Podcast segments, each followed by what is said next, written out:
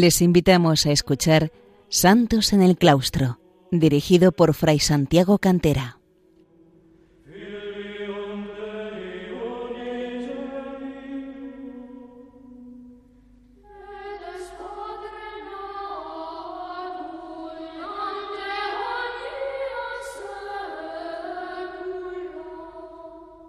Un saludo, queridos oyentes de Radio María, a un programa más bienvenidos de Santos en el Claustro, donde vamos repasando la vida de los santos y de las santas que han brillado en la vida monástica a lo largo de los siglos, desde el siglo IV fundamentalmente hasta nuestros días. Y hoy vamos a adelantarnos, vamos a, dar un salto en el tiempo y nos vamos a ir al siglo XIII y el siglo XIV en Italia, Vamos, eh, como decíamos en este programa, no estamos haciendo un recorrido estrictamente cronológico, sino que eh, ni tampoco en el espacio, salvo los primeros programas que dedicábamos a los orígenes de la vida monástica en Egipto, porque es allí donde surgió y algunos de los primeros pasos en Oriente y en Occidente. Eh, nos vamos a ir hoy, por tanto, al siglo XIII, al siglo XIV, para fijarnos en la figura de San Bernardo Tolomei, un santo natural de la Toscana, de la región de Florencia, de Siena. Él en concreto nació en Siena el año 1272, eh, eh, el día 10 de mayo, dentro de la familia eh, de los Tolomei, que entre ellos cuenta con un destacado número de beatos, alrededor de 30 de beatos y santos. Era una, una familia noble de la ciudad y él en concreto era hijo de Mino Ptolomei y de Fulvia. Tuvo otros seis hermanos, siete en total con él, y él fue el tercero. Su nombre de pila fue Juan Giovanni, Giovanni Tolomei. Este santo sería el fundador de la congregación olivetana o congregación de Monte Oliveto, una congregación eh, perteneciente a mi orden benedictina, a la orden de San Benito, que nacería en este siglo XIV y que, entre otros aspectos, se les puede destacar por su hábito blanco. La mayoría de los benedictinos llevamos un hábito negro, pero hay algunas familias benedictinas, como esta de los olivetanos, que eh, lo llevan eh, blanco. A los cuatro años, mm, Bernardo Tolomei, o Giovanni, Giovanni Tolomei, todavía en aquel momento, eh, siguiendo la costumbre de las familias nobles, comenzó a formarse en el convento de la Orden de Predicadores de los Dominicos de Siena, en concreto se llamaba, era el convento de Camporello. Durante seis o siete años estuvo estudiando con ellos. Y después, hasta los 12 años, eh, hacia los 12 años, pasó a formarse en la Universidad de Siena. Entonces, la universidad se comenzaba a unas edades mucho más bajas, que hoy día nos sorprenderían. De este modo, a los 18 años, obtuvo ya el título de doctor en filosofía. A los 18 años también fue armado caballero cesáreo, o caballero del imperio por el emperador Rodolfo I de Habsburgo y a petición de su padre, de Mino Ptolomei, que presionaba así contra la vocación religiosa que el hijo ya advertía en su corazón.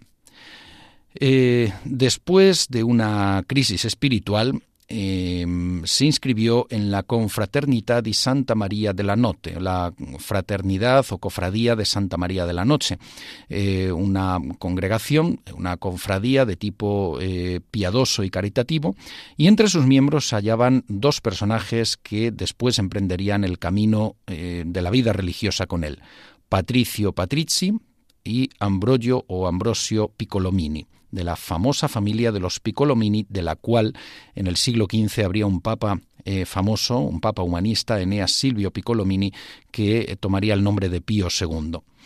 Eh, con Ptolomei serían estos dos, Patricio o Patricio Patrizi y Ambrogio o Ambrosio Piccolomini, los tres fundadores de Monte Oliveto. Después de seguir sus estudios, de doctorarse in utroque, como se solía decir, es decir, en uno y en otro derecho, derecho civil y derecho canónico o eclesiástico, y de, estudiar también teología, Em, ocupó algunos cargos y misiones importantes en la diplomacia y la política, fue un, un jurisconsulto importante y se convirtió en un maestro de renombre. Pero también fue un hombre nuevo según el espíritu, como decimos a partir de esa crisis espiritual en la que se eh, unió ya a la confraternidad de Santa María de la Note. Eh, tuvo o pasó una prueba dolorosa eh, por una enfermedad en la vista y eh, llegó a perder la vista por completo, a quedar completamente ciego, pero curado milagrosamente, decidió a partir de ahí eh, dar un cambio completo en su vida, dedicarse todo él por entero a Dios, dar su persona por completo a Dios. De este modo, en el año 1313, con 41 años de edad, decidió abandonar el mundo y retirarse a vivir a un lugar solitario, lejano de la ciudad, para dedicarse solo a Dios. Esto causó una gran conmoción en la ciudad de Siena, dada la fama que tenía y el entorno familiar que le rodeaba. Y además no se fue solo, le siguieron estos dos eh, compañeros que hemos dicho antes, Patricio Patrici y Ambrogio Piccolomini, nobles y sieneses como él. De los bienes eh, que tenía, eh, Juan Tolomei, Giovanni Tolomei, dejó todo, pero guardó una, lo abandonó todo, pero guardó una franja escuálida, pequeña, de tierra para él y sus compañeros a unos 30 kilómetros de Siena, en un lugar prácticamente inaccesible, eh, denominado Acona, que después sería llamado Monte Oliveto, un lugar prácticamente inaccesible e inhóspito, cercano al pueblo, a la aldea de Chiusure, en la zona de las arcillas sienesas, donde eh, están estas canteras. Comenzaron a llegar jóvenes y adultos, que desearon unirse a estos tres eh, personajes, a estos tres personajes sieneses que se habían retirado para dedicarse a solo Dios. Y de este modo el desierto de Acona se convirtió pronto en una tebaida, es decir, en un lugar poblado por ermitaños que vivían en grutas y en un oratorio común. Juan Tolomei tomó el nombre de Fratello Bernardo, es decir, hermano Bernardo, dada la devoción que tuvo de siempre al eh, gran impulsor de la orden cisterciense, San Bernardo de Claraval. Y por deseo de todos, sería él siempre el primero de los hermanos, pero él siempre se consideró un humilde hermano. Vivieron seis años de vida eremítica, al igual que muchas congregaciones de vida cenobítica, es decir, de vida comunitaria, y de algunas congregaciones no solo monásticas, sino también incluso eh, de vida eh, mendicante, eh, el origen fue una vida eremítica, viviendo como ermitaños, una comunidad de ermitaños en pequeñas celdas separados unos de otros, pero reuniéndose para la oración y para algunos actos de comunidad. Surgieron algunos eh, ataques y calumnias contra este grupo en, hacia el año 1317 y entonces el Papa Juan XXII y el obispo de Arezzo los protegieron, pero hubieron de acogerse a una regla ya aprobada y abandonar la vida eremítica para pasar a adoptar una vida cenobítica, una vida conventual, una vida comunitaria en un convento monasterio. De esta manera adoptaron la regla de San Benito, la regla benedictina, vistieron hábito blanco en honor de la pureza de la Virgen y el lugar pasó a llamarse Santa María del Monte Oliveto. El 26 de marzo de 1319, tres días antes de la profesión monástica de los tres fundadores, eh, se considera que mm, la verdadera fecha del nacimiento de la abadía de Monte Oliveto. Profesaron en eh, Arezzo y el obispo delegó para ello en el abad Giovanni de la abadía del Saso, el abad, Juan de la abadía del Saso, eh, para que tres días después del documento, 26 de marzo, 26, 29 de marzo, eh, diera lugar al nacimiento de este nuevo monasterio de esta manera. Se convirtió así en un movimiento monástico que significó también la reforma monástica en un momento de crisis del monacato como fue el siglo XIV y de toda la vida religiosa. El siglo XIV es un siglo de crisis general dentro del período medieval y eh, afectó también a la vida de la Iglesia y eh, en concreto a la vida religiosa y a la vida monástica. Bernardo fue elegido abad, pero humildemente renunció por humildad y entonces pasaron a realizar una nueva elección en la que resultó elegido Patricio, Patricio Patrizi, que se convirtió así en el primer eh, auténtico abad de Monte Oliveto. Al año siguiente, no obstante, le sucedió Ambrosio Piccolomini, y al año después de una nueva renuncia de Bernardo, Simone di Turi. De esta manera, estos tres serían los primeros abades en solo tres años.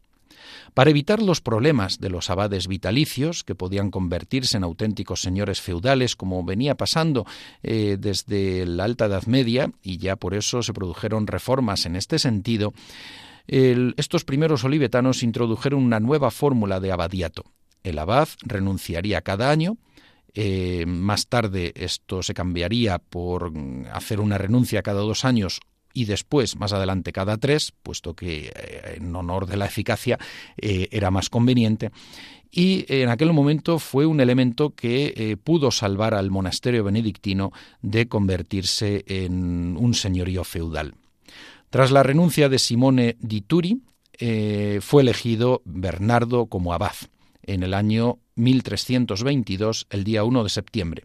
Y esta vez, a pesar de que nuevamente intentó renunciar, no aceptar, hubo de eh, acoger el cargo eh, por obediencia de la elección de la comunidad. Tenía entonces 50 años y estaba al frente de, de una abadía de la que iba a estar como eh, abad durante 27 años, siendo reelegido anualmente. De aquí en adelante se convertiría en abad durante 27 años. Eligieron a San Miguel Arcángel como patrono y protector especial de la nueva familia monástica a raíz de una visión milagrosa del, eh, de Fratelo Bernardo, del hermano Bernardo, en los momentos de la construcción del monasterio. Eh, pues eh, vio que San Miguel Arcángel defendía la edificación frente a los demonios que trataban de impedirla. Y la iglesia vacial se dedicó a la madre de la joya, a la madre del gozo, en honor de la natividad de María, de María Niña, María Bambina. Vamos a hacer una pausa musical escuchando eh, canto gregoriano eh, de la Escolanía y los monjes del Valle de los Caídos para ambientarnos en la época y proseguimos dentro de unos minutos.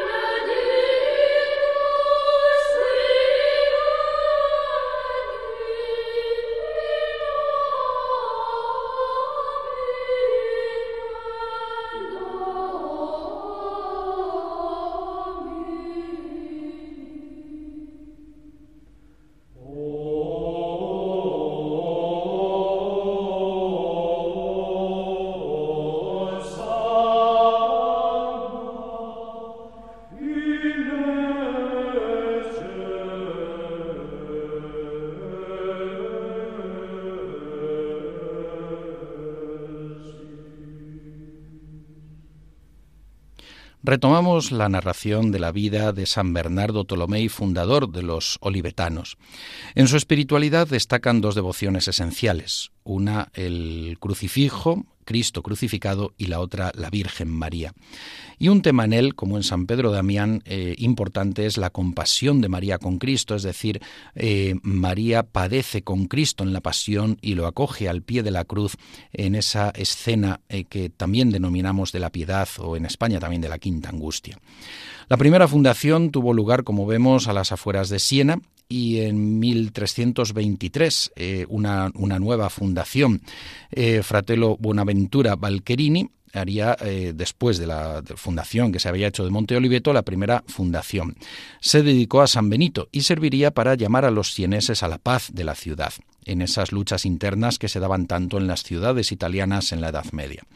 En 1324, Juan XXII tomó bajo protección pontificia el monasterio de Monte Oliveto. Y en 1327, San Bernardo Tolomei intentó nuevamente dejar el cargo de abad, pero incluso desde la Santa Sede se le hizo que lo continuara aceptando y así estaría al frente hasta su muerte por obediencia. La característica principal del monasterio de Monte Oliveto entonces fue la pobreza absoluta y la soledad de los primeros olivetanos, en un estilo cercano al de los antiguos padres del monacato. Así las fundaciones olivetanas eh, se fueron eh, realizando por la difusión de la fama de estos primeros olivetanos y porque varios obispos y varias ciudades les reclamaban pidiendo que fundasen en sus diócesis y en esas poblaciones.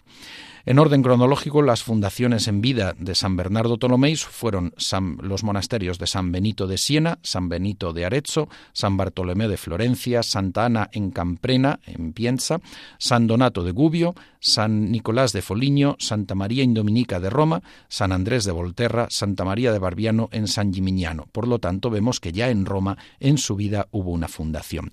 Un personaje destacado en Roma, tiempo más adelante, de la familia olivetana, benedictino olivetana, sería Santa Francisca Romana. Hubo monjes olivetanos dedicados al estudio desde los orígenes del monasterio y autores de obras escritas. Incluso se mandó a algunos monjes a estudiar a la universidad. También eh, San Bernardo Mm, tuvo eh, la gracia de eh, recibir la aparición, alguna aparición, algunas apariciones de la Virgen Santísima, de María Santísima, y en alguna ocasión le vieron sus compañeros en éxtasis con el rostro transfigurado. La Virgen María le anunció incluso su gloria eterna, la gloria eterna, la gloria del cielo de la que gozaría después de su muerte. La Virgen y el crucificado le anunciaron también la estabilidad y el futuro de la orden de la congregación. La congregación de Santa María del Monte Oliveto, eh, como congregación benedictina, fue aprobada definitivamente por Clemente VI, Papa benedictino, el 21 de enero de 1344, y de ahí que los olivetanos tengan una particular devoción a Santa Inés que se celebra en esa fecha, el 21 de enero. Fray Ambrosio Piccolomini, uno de los compañeros fundadores de San Bernardo, murió el año 1338 y el hermano Patricio Patrizi el 1347. Los olivetanos mantuvieron su plena confianza a su padre fundador, hacia su padre fundador, San Bernardo Tolomei, y la expresión máxima se refleja en una carta por la que le conferían plenos poderes de gobierno porque tenían plena confianza, decían, por su santidad. El año 1348 murió en Siena, así como muchos de sus hijos olivetanos, atendiendo a los enfermos en la peste negra, que fue terrible y alcanzó la Toscana en abril de 1348. A esto nos vamos a dedicar en esta parte final del programa. Murió el 20 de agosto de 1348 a los 76 años, eh, en la misma fecha que su admirado San Bernardo de Claraval, por el que había tomado el nombre eh, de religión, el 20 de agosto. Y eh, murieron también en este frente de la caridad, frente a la peste negra, atendiendo a los apestados, más de 80 monjes en una congregación que acababa de nacer. Hay que destacar el culto temprano que se le dedicó y la consideración de santo desde muy pronto. Al menos está ya documentada desde el año 1458. Y Urbano VIII en 1644 confirmó su culto como beato atribuyendo de modo atribuido ya este culto de tiempo, de tiempo inmemorial y aprobaba también los numerosos milagros obtenidos por su intercesión. No obstante, la canonización no se realizaría hasta eh, inicios del siglo XXI, del siglo presente, cuando Benedicto XVI, el 26 de abril del año 2009, lo elevase eh, ya definitivamente como santo a los altares. Su fiesta se celebra el 19 de agosto, dado que el 20 de agosto es la, cuando se celebra la de San Bernardo, eh, el otro gran San Bernardo, San Bernardo eh, de Claraval, el impulsor del cister y doctor místico, doctor melifluo, como se le suele llamar. Pero vamos a fijarnos, como decíamos, en la muerte, la muerte que vivió como sacrificio, sus momentos finales, porque es realmente de una enorme belleza y nos refleja, nos da o nos ofrece en síntesis el, el corazón de San Bernardo Tolomei. En abril del año 1348, como decíamos, llegó a la Toscana la peste negra. La peste negra ha sido la mayor de las pandemias existentes en la historia. Eh, fue una pandemia terrible, eh, difundida además por las ratas, que se extendió por toda Europa y que asoló eh, amplias regiones y ciudades de, Europa. Parece ser que dentro de la Toscana Florencia vio morir a tres quintas partes de su población y Siena no se quedó muy por detrás. Al conocer la noticia de la llegada de la peste, el beato, el, hermano fratelo Bernardo, San Bernardo Tolomei, comprendió que la situación era grave y urgente y llamó a sus monjes a dos eh, actitudes ante la llegada de la enfermedad. Por una parte, dedicarse con mayor intensidad a la oración, para orar por para pedir a Dios que remitiera este mal. Y en segundo lugar, también llamó a acudir a atender a los apestados porque él entendió que como miembros de Cristo, con el ejemplo de la cabeza de Cristo, amando a los hermanos como él lo había hecho y hasta sacrificar la vida, debían ellos también los monjes dedicarse a los apestados. Esto lo expresó así en un discurso a los monjes, desde esa visión del cuerpo místico, mirando a Cristo como cabeza, atender a los hermanos hasta sacrificar la vida, porque sabían que poder morir eh, contagiado de la peste negra era eh, muy probable. Se reunió en el monasterio de San Benedetto de Siena, San Benito de Siena, el monasterio que habían fundado en Siena, con los que tuvieron el coraje de seguirle y allí bendijo a sus hijos y se encaminó hacia el interior de la ciudad. Le siguieron varios monjes a la ciudad, mientras otros se dispersaron por los pueblos y los campos circundantes, todos ellos dispuestos a darse enteramente para confortar a los apestados y curarles en lo posible, era aunque la peste era normalmente eh, mortal, en un porcentaje eh, prácticamente del 100%. Todos estaban dispuestos a entregarse, a alentar a las familias de las víctimas, a ayudar a los moribundos, a ayudarles a bien morir, a administrarles la santa comunión y la santa unción de los enfermos, a enterrar a los muertos. Se prodigaron de todas las maneras estos verdaderos ángeles de Dios durante cuatro meses. Fue un verdadero frente de la caridad hizo una nueva reunión de sus monjes para celebrar la vigilia de la Asunción el 14 de agosto, víspera del 15, y la fiesta el día 15 en San Benito de Siena, en el monasterio de San Benito de Siena. fue un, gozo un día de gozo espiritual y fraternal en medio de aquellas circunstancias, y al día siguiente partieron de nuevo hacia la ciudad y a los campos del dolor para reemprender cada uno su puesto de servicio. En pocos días, veinte monjes murieron apestados. Al poco les siguió San Bernardo, unos días antes había dicho, es hermoso morir por amor de Dios y al servicio de los hermanos. Murió abrazado al crucifijo, que cubriéndolo de besos, y el día de su muerte exclamaba, He aquí el día tan deseado. Jesús, amigo de mi alma, recíbeme en tu sacratísimo corazón.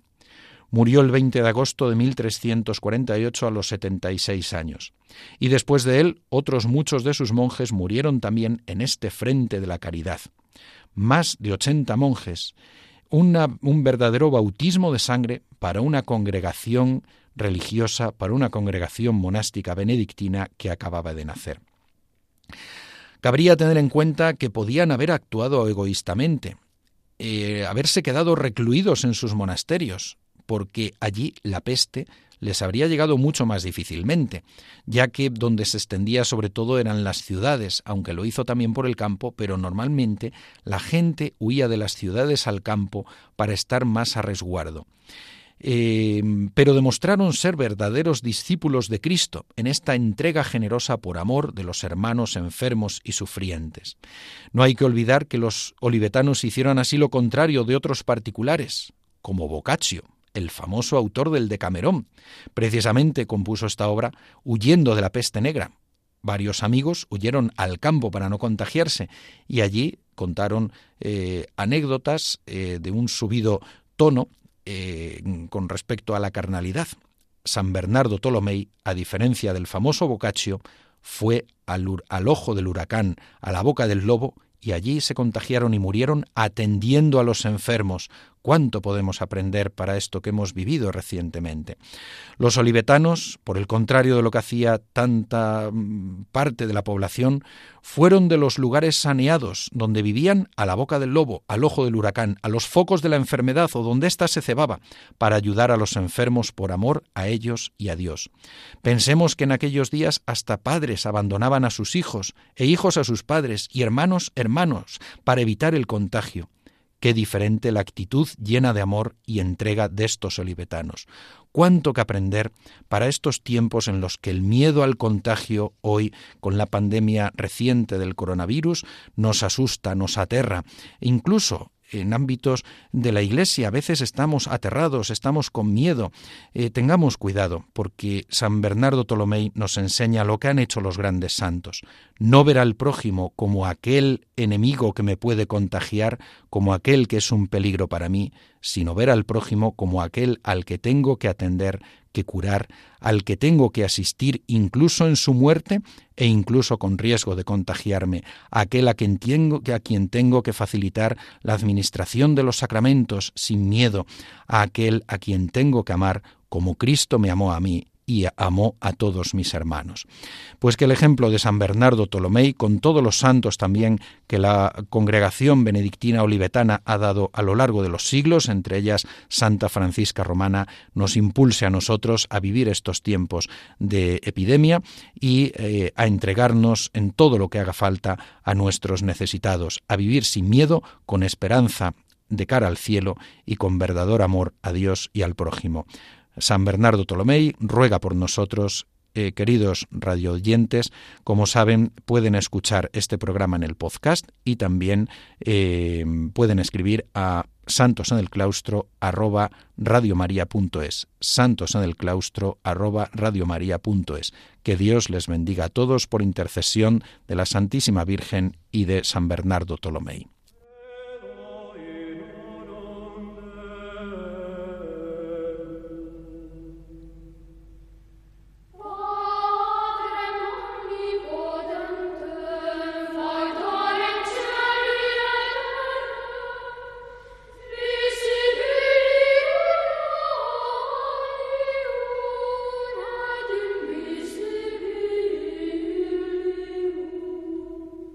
Han escuchado en Radio María Santos en el Claustro, un programa dirigido por Fray Santiago Cantera.